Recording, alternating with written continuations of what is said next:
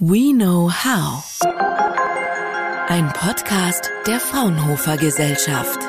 Herzlich willkommen zum Fraunhofer Podcast. Mein Name ist Viktor Dileski und heute geht es um Geräusche. Eigentlich geht es um ein bestimmtes Geräusch. Erkennen Sie, um was es sich handelt?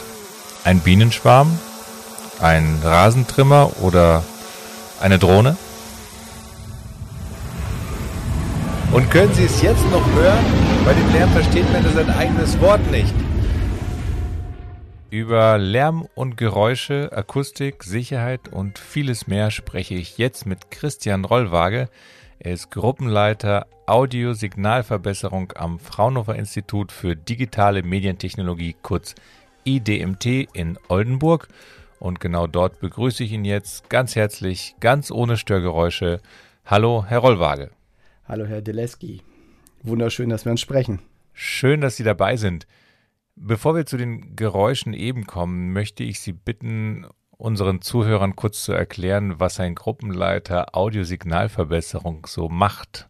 Was ist der Kern Ihrer Forschung am Fraunhofer IDMT? Der Kern unserer Forschungsarbeit liegt eigentlich darin, dass wir Audiosignale nehmen und sie von Störgeräuschen befreien, um zum Beispiel akustische Ereignisse besser erkennen zu können. Gleichzeitig kümmern wir uns aber auch darum, dass zum Beispiel Quellen lokalisiert werden können, also akustische Quellen. Das heißt, ich baue eine Mikrofonhardware, die nicht nur ein Mikrofon hat, sondern eben mehr Mikrofone und das können auch bis 512 Mikrofone oder mehr sein und verwende diese vielen Mikrofone dazu, um bestimmte Quellen draußen im Raum, wo auch immer, zu lokalisieren. Das heißt, was wir Menschen natürlich mit unseren zwei Ohren machen, das heißt, ich kann sagen, ah, okay, das Auto kommt jetzt von hinten und fährt an mir vorbei. Das versuchen wir zu digitalisieren in, in meiner Gruppe. Ähm, wie versprochen kommen wir nun zu den Geräuschen, die zu Beginn des Podcasts zu hören waren. Es war eine Drohne und ein startendes Flugzeug und darum geht es auch in einem Projekt, an dem das IDMT beteiligt ist. Ähm, Fakt ist, dass jährlich mehr als 100 Mal an deutschen Flughäfen Alarm ausgelöst wird, weil Drohnen sich zu nah oder innerhalb des Schutzbereichs des Flughafens befinden und dann gilt es ja, diese schnell zu lokalisieren und ähm, einzuschätzen, ob Gefahr besteht. Sie fügen ja zu den visuellen noch die akustischen Erkennungshinweise hinzu. Wie genau läuft das ab? Im Rahmen von dem Projekt Amboss zum Beispiel, in dem auch andere Fraunhofer beteiligt waren, haben wir sogar, sind wir sogar noch einen Schritt weiter gegangen und haben nicht nur die Optik und die Akustik genommen, sondern wir, es wurden auch noch Radar zum Beispiel und Funkpeilung mit aufgenommen. Also das Thema ist, ist sehr, sehr komplex, muss man ganz ehrlich sagen. Und um den größtmöglichen Schutz eines eines Gebietes zu ermöglichen, ist es eben so, dass nicht nur eine Modalität verwendet werden sollte, sondern eben viele Modalitäten. Und im, im Projekt Amboss sind wir eben ähm, den, den Schritt weitergegangen und haben diese Modalitäten auch noch ja, summiert und daraus eine Wahrscheinlichkeit einer Drohne errechnet. Und es hat sich gezeigt, dass mit verschiedenen und dem, dem Zusammenspiel verschiedener Modalitäten eben auch ein sicherer Schutz möglich ist. Das Geräusch vor Ihrem letzten Satz war übrigens eine Vibration eines Smartphones. Wir verraten jetzt nicht, bei wem von uns beiden das war, aber bei den Drohnen wiederum ist es ja wichtig zu wissen, wo sie sich gerade befinden und ob es eine Gefahr darstellt. Da kann die Akustik auch helfen, die Drohne anhand des Geräusches zu lokalisieren. Genau. Es gibt da unterschiedliche Möglichkeiten, wo man den akustischen Sensor einsetzen kann. Wir sehen uns als ein Erstaufklärer und als ein Indizgeber und woraufhin sozusagen, ähm, beziehungsweise wir können anhand der Akustik aussagen, okay, die Drohne ist in eine bestimmte Richtung unterwegs. Ja, das ist gefährlich, nein, das ist nicht gefährlich, je nachdem, welche Zone man schlussendlich definiert als vulnerabel wie ich ja zu Beginn des Podcasts vorgeführt habe, ist es ja nahezu unmöglich, Drohnengeräusche zu erkennen oder eigentlich überhaupt etwas zu erkennen, wenn dauernde Flugzeuge starten oder landen. Wie schaffen es Ihre Mikrofone? Es gibt äh, Verfahren, so dass ich in bestimmte Richtungen hören kann und Geräusche aus ungewollten Richtungen ausblenden kann. Und das erweitert mir meinen Radius deutlich und ermöglicht mir automatisch auch eine, eine Trennung von, von den nicht gewollten Geräuschen. Auf der anderen Seite verwenden wir zur Erkennung, sagen wir mal, wir nennen es jetzt mal künstliche Intelligenz, also maschinelle Lernverfahren, welche wir eben durch neuronale Netze abbilden.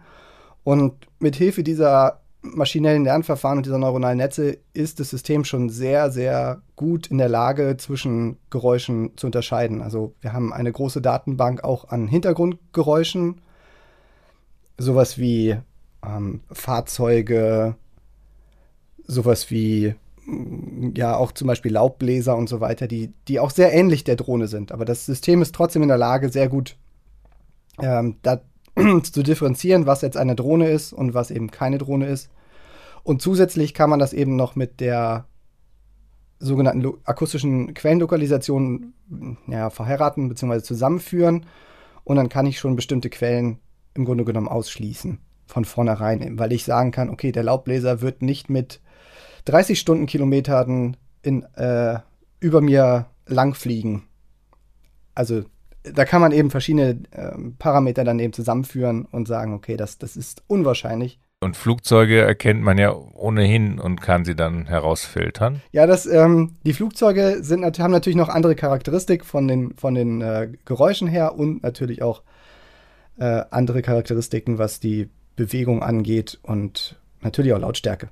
Also das sind, das ist nicht rein, rein ein Geräusch, sondern wir, wir, wir konzentrieren uns da sozusagen, dass wir versuchen, das menschliche Ohr nachzubilden. Und das menschliche Ohr ist ja relativ gut in der Lage, auch Drohnen von ähm, anderen Dingen zu unterscheiden. Und insofern sind wir da auf einem guten Weg. Klingen eigentlich alle Laubbläser und alle Drohnen gleich? Nee, das ist ja unser Vorteil.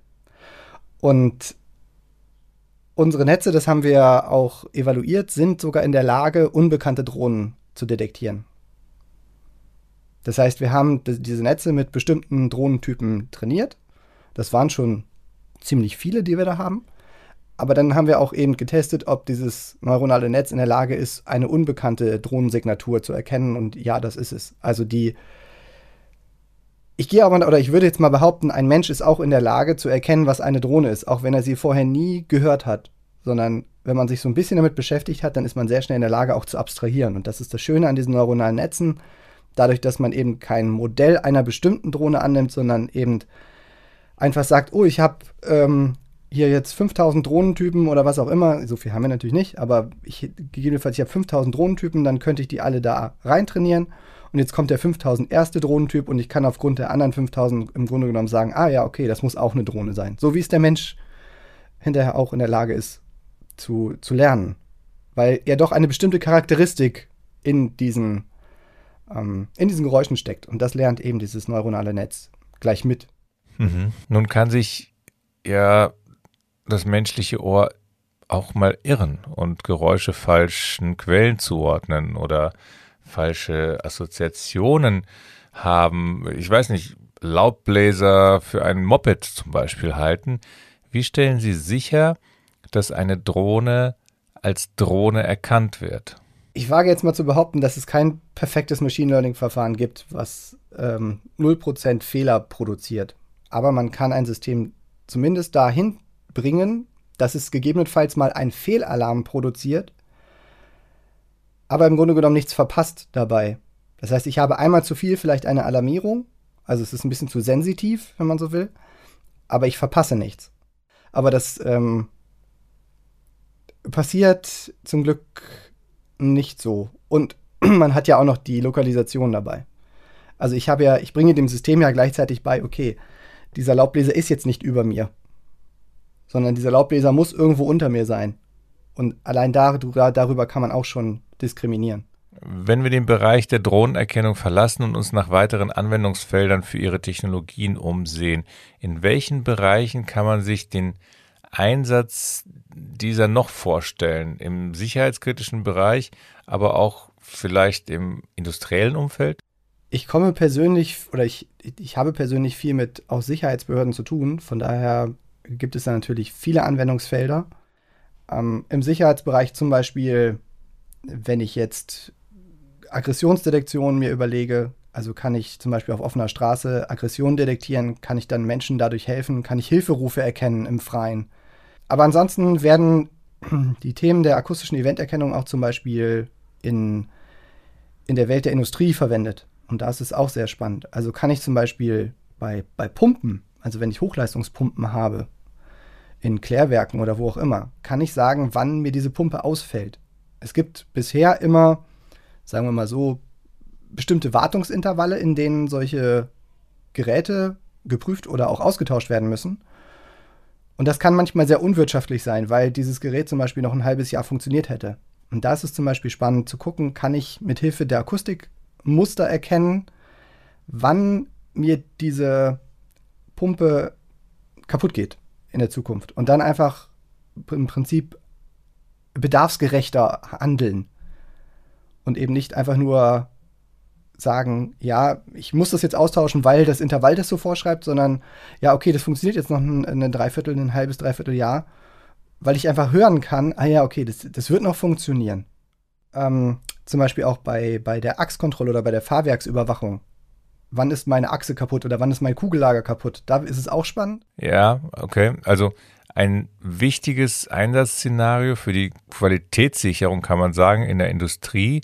Im privaten Umfeld kann ich mir das gut auch bei meiner Waschmaschine vorstellen, ähm, wo ich die Unwucht erst höre, wenn es wahrscheinlich zu spät ist und die Maschine eine ganze Zeit lang nicht rund läuft, im wahrsten Sinne des Wortes, und letztendlich dann kaputt geht. Wir hatten mal eine Waschmaschine, da waren die Kohlebürsten irgendwann durch. Die hat dann Geräusche gemacht. Und ich habe erst gedacht, so, jetzt ist sie komplett hinüber. Und da könnte man natürlich auch sagen, weil das sehr charakteristisch war, dieses Geräusch, dass man dem Nutzer einfach mitteilt, pass mal auf, ist alles gut, aber du musst mal deine Kohlebürsten demnächst austauschen. Und dann kann man dem, dem Servicetechniker im Grunde genommen schon sagen, bevor er die ganze Maschine auseinanderbaut, es sind die Kohlebürsten und er kann sehr gezielt im Grunde genommen hingehen und ähm, das, das Problem korrigieren. Ich meine, das ist in der heutigen Zeit, wenn man sich überlegt, dass es immer noch Brushless-Motoren gibt, äh, in vielen Dingen ist das irgendwann überholt, aber ähm, das ist noch gar nicht so lange her, das waren drei, vier Jahre oder so eine interessante Vision, finde ich. Eine Waschmaschine, die durch smarte Mikrofone erkennt, was kaputt ist oder noch besser, was bald kaputt gehen wird. Hat wahrscheinlich nicht so eine hohe Priorität wie der Einsatz akustischer Qualitätssicherung äh, bei den angesprochenen Pumpen oder zum Beispiel bei der Herstellung von Präzisionsbauteilen für ähm, Autos oder Flugzeuge. Genau, und die Idee bei uns in Oldenburg ist eigentlich immer so Akustik oder Acoustic as a Service. So, ich habe eine, eine Hardware-Plattform, auf der kann ich im Grunde genommen machen, was ich will. Und dann kommt ein Kunde und sagt, ich habe ein Problem. Oder im besten Fall kann er sein System sogar selbst antrainieren. Das ist immer noch ein bisschen mit Vorsicht zu genießen, ganz ehrlich, weil man eben doch Know-how braucht, wenn man solch ein System trainieren will. Aber das ist unsere Vision, irgendwann mal sowas vielleicht auch dem Kunden in die Hand zu geben und zu sagen, hier hast du eine, eine akustische Plattform, auf der läuft ein DNN. Dieses DNN kann man in jede Richtung irgendwie trainieren und jetzt möchtest du es gern für dieses und dieses und jenes Problem haben. Äh, für die Zuhörer kurz erklärt, DNN steht für Deep Neural Network, kommt aus dem Kontext des Deep Learning, also das bereits angesprochene maschinelle Lernen. Also wir geben Daten rein, ist, mehr, mehr ist es ja nicht. Wir haben gelabelte Daten. Gelabelte Daten heißt, ich sage dem System, das ist eine Drohne, das ist keine Drohne und dann lasse ich das System das im Grunde genommen über die Zeit lernen. So, das, das ist das, was eigentlich hinter Machine Learning steckt. Ich habe große Datenmengen und aus diesen Datenmengen versuche ich dem System irgendwas beizubringen. Aber ich weiß vorher, was für Datenmengen reingekommen sind und was das war. Also richtig KI, sagen viele, ist eben erst ab dem Zeitpunkt, wenn das System sich selbst Dinge beibringt. Also das, das ist so der Zwiespalt zwischen okay, KI und Machine Learning oder was ist jetzt KI und was ist Machine Learning? Ja, um die Beantwortung dieser Fragen werden Sie sich sicherlich auch in Zukunft kümmern, vor allem wenn es um den Einsatz für sicherheitskritische Anwendungen geht. Wie die Erkennung von bedrohlichen Drohnen im Umfeld von Flughäfen, Stadien oder Events wie Konzerten oder Volksfesten. Darüber sprachen wir ja heute und ähm, das Projekt geht ja noch einige Zeit weiter. Ich wünsche viel Erfolg und äh, gutes Gelingen. Mehr zur Arbeit von Christian Rollwage, meinem heutigen Gesprächspartner, gibt es unter www.idmt.fraunhofer.de. Wem es zu schnell und zu lang war, den Link gibt es auch in der Beschreibung zu diesem Podcast. Vielen Dank für das Gespräch, Herr Rollwage. Sehr gerne. Gleichfalls vielen Dank für das Gespräch. Fraunhofer. We know how.